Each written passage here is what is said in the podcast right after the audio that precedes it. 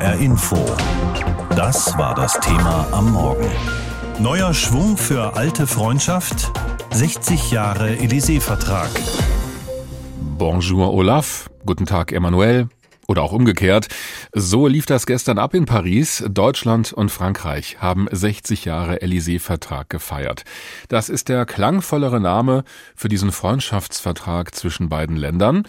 Er wurde am 22. Januar 1963 unterzeichnet, damals noch von Bundeskanzler Konrad Adenauer und Staatspräsident Charles de Gaulle fand statt im Élysée-Palast in Frankreich, daher auch der Name. Deutschland und Frankreich verbindet eine ganze Menge. Dabei sind Olaf Scholz und Emmanuel Macron doch ziemlich verschiedene Politikertypen, vor allem was den Charme und den Esprit angeht. Darüber habe ich mit unserer Korrespondentin Julia Borutta gesprochen. Die hat diesen Festakt in Paris natürlich verfolgt gestern. Wie viel Herzlichkeit zwischen den beiden Regierungschefs war denn da zu spüren? Ja, das war schon sehr feierlich und auch herzlich. Also Sie haben es schon erwähnt, die beiden sind ja sehr verschieden, diese beiden Staatschefs. Macron war sichtlich darum bemüht, jetzt nicht mal ganz so stürmisch und begeistert zu wirken. Ist er ja auch nicht mehr. Er hatte ja in den letzten Jahren doch auch so ein Gefühl von kalter Dusche, nachdem er ja 2017 in seiner großen Sorbonne-Rede darum geworben hatte, mit Deutschland gemeinsam ein neues, souveräneres Europa zu bauen. Da ist er aufgelaufen und gestern merkte man, dass er erstmal den Partner kommen lassen will. Scholz Scholz wiederum kam gar nicht mehr raus aus seinem Kniepen, sag ich's mal. Wenn er lächelt, sieht man ja seine Augen kaum. Das war aber dann schon bewegend, diese Feierlichkeit in der Sorbonne. Die beiden Parlamentspräsidentinnen haben sehr gute Reden gehalten und waren sichtlich bewegt. Also da gab es sozusagen Tränen der Rührung in den Augen.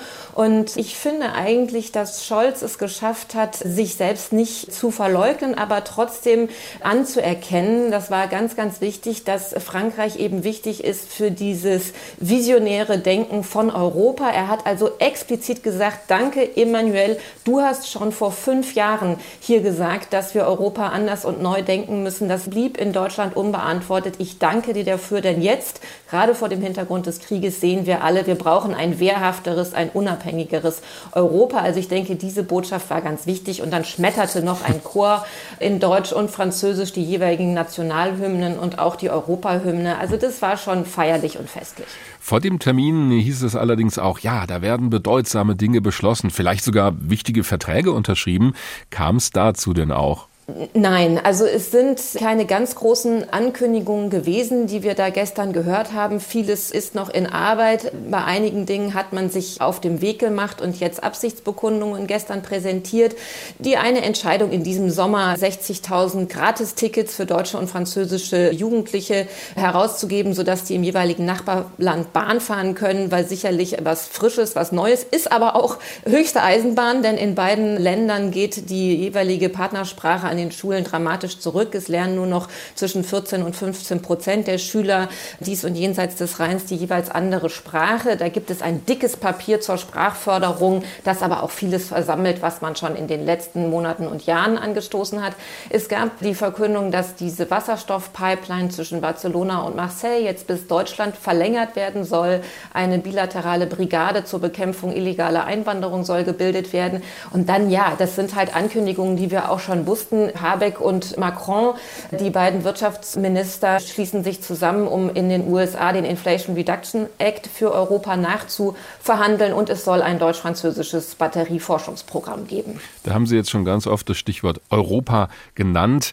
Emmanuel Macron hat Deutschland ja auch aufgerufen, gemeinsam mit Frankreich Pioniere zu werden der Neugründung unseres Europas. Was meint er denn mit Europa? Also offenbar nicht nur die Europäische Union, oder? Ja, er meint schon die Union, denke ich, aber nicht so, wie sie heute verfasst ist. Es ist ja auch eine Absichtsbekundung gewesen, die EU um den Westbalkan zu erweitern. Vielleicht sagt er dann immer Europa, um auch diese Länder gleich mitzudenken. Mir ist aber noch was anderes aufgefallen. Macron hat sich angewöhnt, jetzt immer stärker nicht mehr von der EU zu sprechen, sondern von unserem Europa. Also er sagt immer notre Europe. Ich weiß nicht, ob das ein Versuch ist, die Sache emotionaler aufzuladen, mehr Menschen mitzunehmen. Auf jeden Fall fiel das gestern auf. Und ja, ich habe es bereits gesagt, also die Idee, jetzt wirklich ein wehrhaftes, ein unabhängigeres Europa zu schaffen, ist die, die Macron schon vor fünf Jahren angestoßen hatte. Und da hat sich ja Deutschland deutlich bewegt bewegt. Dann schauen wir noch kurz auf ein anderes Thema, das natürlich auch Europa bewegt, nämlich der Krieg gegen die Ukraine, der spielt sich praktisch nebenan ab. Wie viel Raum hat dieser Konflikt eingenommen gestern? Ja, schon sehr viel. Es ist ja auch der Grund, sich jetzt zusammenzuraufen, das muss man sagen. Und auch die neue Vision von Europa ist da sicherlich nicht verkehrt als Antwort auf diesen Krieg. Die Panzerdebatte hat gestern in der Pressekonferenz noch mal viel Raum eingenommen. Es hieß ja, Macron sei da vorgeprescht. Dabei sind es eben viel leichtere Panzer, die er da versprochen hat und eben auch keine äquivalenten Panzer zu dem viel diskutierten Leopard 2. Wir hatten in Hintergrundgesprächen den Eindruck gewonnen, dass da eine Entscheidung Entscheidung jetzt nicht mehr lange auf sich warten lässt. Die Außenministerin Baerbock hat ja auch gestern gemeinsam mit ihrer Partnerin Catherine Colonna ein Interview hier im französischen Fernsehen gegeben und gesagt, nee, nee, wenn die Polen uns eine Anfrage stellen, dann werden wir uns dem nicht widersetzen. Also da geht jetzt was voran und mein Eindruck ist, dass Frankreich und Deutschland da zwar nicht immer parallel laufen, aber doch an einem Strang ziehen. 60 Jahre. Kann man schon mal eine Party veranstalten, gerne auch ein bisschen größer, erst recht, wenn zwei große Familien etwas zu feiern haben. Gestern waren das zwei sehr, sehr große Familien, nämlich Deutschland und Frankreich. Beide haben auf 60 Jahre Élysée-Vertrag angestoßen. Darin wird die Freundschaft beider Länder festgeschrieben. Eine Riesenerrungenschaft nach zwei Weltkriegen und dem schwierigen Wiederaufbau auf beiden Seiten. Solche Feiern sind immer eine große Inszenierung. Da kommt die Musik dann auch nicht aus dem MP3-Player, sondern live.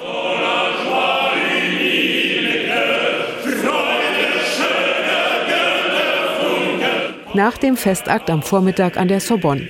Motor an für den deutsch-französischen Tross schwarzer Limousinen durch Paris. Für die Minister beider Länder geht es Richtung Élysée. Gemeinsame Kabinettssitzung. Anschließend gehen Kanzler Scholz und Präsident Macron vor die Presse. Erstes Thema im zehnseitigen Kommuniqué Sicherheit, Verteidigung und Ukraine-Krieg. Die erste Frage, liefern Sie schwere Panzer, Leopard 2 oder Leclerc an Kiew? Präsident Macron fasst schon konkret, Kanzler Scholz ausweichend. Nichts ist ausgeschlossen. Das bewerten wir nach drei Kriterien. Sie dürfen nicht zur Konflikteskalation führen. Sie müssen eine effektive Hilfe für unsere ukrainischen Freunde darstellen. Dafür müssen wir sie ausbilden. Die Technik muss ja gewartet werden. Und drittens, es darf unsere eigene Verteidigungsfähigkeit nicht schmälern. So wie wir in der Vergangenheit vorgegangen sind, immer eng abgestimmt mit all unseren Freunden und Verbündeten, die konkrete Lage besprechend, werden wir auch in der Zukunft vorgehen. Wir müssen befürchten, dass dieser Krieg noch sehr lange dauert und deshalb ist für die Ukraine wichtig, dass sie weiß, wir werden in unserer Unterstützung nicht nachlassen. Es wird Manöver der deutsch-französischen Brigade in Litauen und Rumänien geben. Im Hof des Élysée-Palastes ist zudem nicht von ungefähr ein militärisches Hightech-Modell ausgestellt, eine Drohne für das FCAS-Kampfjet-Projekt, das Scholz und Macron jüngst noch einmal persönlich gepusht hatten. Die Drohne hat der deutsch-französische Airbus-Konzern gebaut. Projektleiter ist Bruno Fichefeu. Die Drohnen können einen elektronischen Krieg führen, den gegnerischen Radar stören und den Feind glauben machen, er habe es mit einem Jagdflugzeug und mit einer größeren Flotte zu tun. Die Innenminister haben ihrerseits eine neue bilaterale Brigade zum Kampf gegen illegale Einwanderung gegründet. Zudem wird eine künftige Wasserstoffpipeline vom Mittelmeer bis Deutschland verlängert. Mit den USA will man über die Auswirkungen des Anti-Inflationsplans nachverhandeln. Frankreich und Deutschland wollen die EU um die Westbalkanstaaten erweitern und auch deshalb Entscheidungsfindungen in der Union vereinfachen. Beide wollen zudem ein grünes, innovatives Europa. Ein neues deutsch-französisches Batterieforschungsprogramm Programm wurde deshalb ins Leben gerufen. Den ganzen Tag über war auch sie Thema, die Jugend, zahlreich beim Festakt an der Sorbonne vertreten. Die deutsch-französischen Jugendlichen sollen die Welt verändern, hieß es dort. Eve, Celia und Julien vom deutsch-französischen Gymnasium in Buc bei Paris hatten sich schick gemacht für diesen Tag. Wir sind sehr geehrt, dass wir den Kanzler und den Präsidenten treffen dürfen. Die ganze Woche haben wir am Gymnasium das Jubiläum gefeiert. Kanzler und Präsident bringen für sie dann auch ein binationales Bahnticket auf den Weg. Damit sollen diesen Sommer 60.000 Jugendliche das jeweils andere Land kostenlos per Zug bereisen können. Und die Regierungen wollen sich künftig öfter in kleinerem Rahmen mit zielgerichteter Agenda treffen. Die nächste gemeinsame Klausur richtet Deutschland im Herbst aus. Die deutsch-französische Freundschaft, weniger Romantik, mehr Arbeitsmodus. Unsere Korrespondentin Stefanie Markert aus Paris mit ihren Beobachtungen der Feiern zu 60 Jahren Élysée-Vertrag. Ein Ehepaar feiert diamantene Hochzeit nach 60 Jahren. Wer es so lange miteinander durchs Leben schafft, der kann auch schon mal eine feudale Party organisieren. Folgerichtig haben gestern auch Deutschland und Frankreich gefeiert. Vor 60 Jahren, am 22. Januar 1963, haben Präsident Charles de Gaulle und Kanzler Konrad Adenauer den Élysée-Vertrag unterschrieben. Jetzt sind zwei Länder kein Ehepaar, da geht's weniger um echte Liebe und ewige Treue. Beide haben ja auch andere Partner in der Welt. Es geht eher um Interessen und um Austausch. Trotzdem wurde dieser Jahrestag gestern in Paris mindestens so groß gefeiert wie eine Diamanthochzeit. Dr. Claire Demesmet hat zugeschaut. Sie ist Politikwissenschaftlerin am Centre Marc Bloch an der Humboldt-Universität in Berlin mit ihr habe ich vorhin gesprochen. Frau Dr. de Mesmet, es wird ja immer viel Harmonie inszeniert, obwohl es zwischen beiden Ländern immer wieder auch Streit gibt. Wie viel echte Harmonie war denn für Sie gestern zu spüren? Es war eine schöne Feier und Sie haben es gesagt, es war eine Party. Und in dieser Beziehung, in der deutsch-französischen Beziehung, geht es generell sowieso, und das war immer schon so, es geht um Interessen und mhm. es geht um Austausch. Harmonie ist nicht unbedingt das Ziel. Ich sehe das im Gegenteil als nicht unbedingt sehr produktiv. Das ist, wir sind anders, wir ticken anders und das ist normal, dass wir Zeit brauchen, um uns zu verstehen. Insofern Austausch ist der, ist der Schlüssel. Also ein ehrlicher Austausch, der ist wichtig. Ja, auf jeden Fall. Und in einem ehrlichen Austausch kann es auch Konflikte geben, es kann Spannungen geben. Das ist völlig normal. Wir haben mit der deutsch-französischen Beziehung mit einer Kompromisswerkstatt zu tun. Und Kompromisse schließen, das kann auch schmerzhaft sein. Das weiß man auch in Deutschland, in der Innenpolitik. Jetzt haben wir in den vergangenen Jahren immer wieder erlebt, dass Deutschland und Frankreich sich in manchen Punkten so gar nicht einig waren, obwohl das die beiden großen Länder in Europa sind, die vieles voranbringen. Hat sich das Verhältnis, auch nach dem, was Sie gestern beobachtet haben, eher verbessert oder verschlechtert? Ich habe vor allem den Eindruck, dass gestern der, ein Signal gesendet wurde, dass beide Länder den Willen haben, ihre Verantwortung in der Europapolitik weiterhin zu tragen. Es bleiben offene Punkte, zum Beispiel in der Verteidigungspolitik. Das ist ein Bereich, wo Deutschland und Frankreich traditionell anders denken, wo sie andere Geschichten haben und unterschiedliche Interessen. Also da bleibt es noch ziemlich viel offen, auch im Bereich Wirtschaft. Aber es wurden Projekte angekündigt. Das heißt, es geht voran. Und der Wille ist da, voranzukommen. Ja, da wurde vorher so ein bisschen eine Spannung aufgebaut, nach dem Motto, oh, da wird ganz Bedeutsames beschlossen. Wenn Sie jetzt sehen, was rausgekommen ist, war das am Ende eine Luftnummer? Weil so viel Konkretes habe ich nicht gehört. Genau. Also nein, ich würde nicht sagen, dass das eine Luftnummer war, aber auch nicht, dass es historische Vereinbarungen waren. Ich würde sagen, das ist ein Zwischending. Man darf solche Ministerräte nicht überbewerten. Mhm. Man darf die Symbolik auch nicht unterschätzen. Also Ministerräte, weil ja gestern auch Politikerinnen und Politiker von beiden Seiten dabei waren und nicht nur die beiden Staatschefs, ja. Ja, genau. Also das ist ein Ministerrat. Das heißt, das ist wirklich eine Kabinettssitzung mhm. von beiden Ländern. Und das hat auch mit Symbolik zu tun. Und Symbole sind und waren immer schon, schon wichtig für die Beziehung. Und darüber hinaus, also es gab Projekte, die angekündigt worden sind in unterschiedlichen Bereichen, zum Beispiel ein äh, gemeinsames Batterieforschungsprogramm im Sinne einer innovativen und klimafreundlichen Wirtschaft oder die Gründung einer Brigade zum Kampf gegen illegale Einwanderung. Also es sind schon Projekte, wie gesagt, nicht unbedingt historisch. Ich würde nicht von einer Wende sprechen, überhaupt nicht, aber immerhin Schritte. Es hieß ja auch, der Ukraine-Krieg, natürlich auch ein ganz großes Thema, der habe die Beziehungen zwischen Deutschland und Frankreich vor historische Herausforderungen gestellt. Warum ist das denn so? Denn beide sind ja klar auf der Seite der Ukraine. Ja, das stimmt. Beide sind auf der gleichen Seite, aber auch in diesem Bereich haben wir unterschiedliche Traditionen, was Verteidigung angeht, was die Rolle für der NATO angeht. Und in einer Krisensituation wie jetzt mit dem Krieg, mit dem Angriffskrieg in der Ukraine, braucht man schnelle Antworten. Und die deutsch-französische Kompromisswerkstatt ist nicht für schnelle Antworten geschaffen. Kompromisse brauchen Zeit und vor allem bei so einer Situation sind schwierige Antworten oder schwierige Entscheidungen zu treffen. Und insbesondere in Deutschland wird sehr viel Grundlegendes durch den Krieg in Frage gestellt, hm. sei es in der Wirtschaft, mit Energielieferung oder in der Verteidigungspolitik. Und da braucht man erstmal ziemlich viele Anpassungen, die nochmal ziemlich viel Zeit kosten. Am Ende gab es auch ein Abendessen ohne großen Trubel drumherum, bei dem sich die beiden mal ganz tief in die Augen schauen konnten. Trotzdem ganz ohne Romantik, denn es waren zwei Staatschefs, die sich da gegenüber gesessen haben, Olaf Scholz und Emmanuel Macron. Mit diesem Essen haben sie den Tag gestern ausklingen lassen, bei dem es vorher so viel zu feiern und abzuarbeiten gab. In Paris wurde erinnert an 60 Jahre Élysée-Vertrag. 60 Jahre Freundschaft zwischen Deutschland und Frankreich mit vielen Höhen und Tiefen. Gerade in den vergangenen Monaten hat es ja manchmal so ausgesehen, als hätten wir zwischen Berlin und Paris entweder Funkstille oder ständigen Stress. Jetzt haben sich die beiden Länder aber wieder zusammengerauft. Damit es in Zukunft etwas geschmeidiger läuft, empfiehlt unsere Korrespondentin in Paris, Julia Borutta, weniger Drama, mehr Realismus. HR Info. Meinung.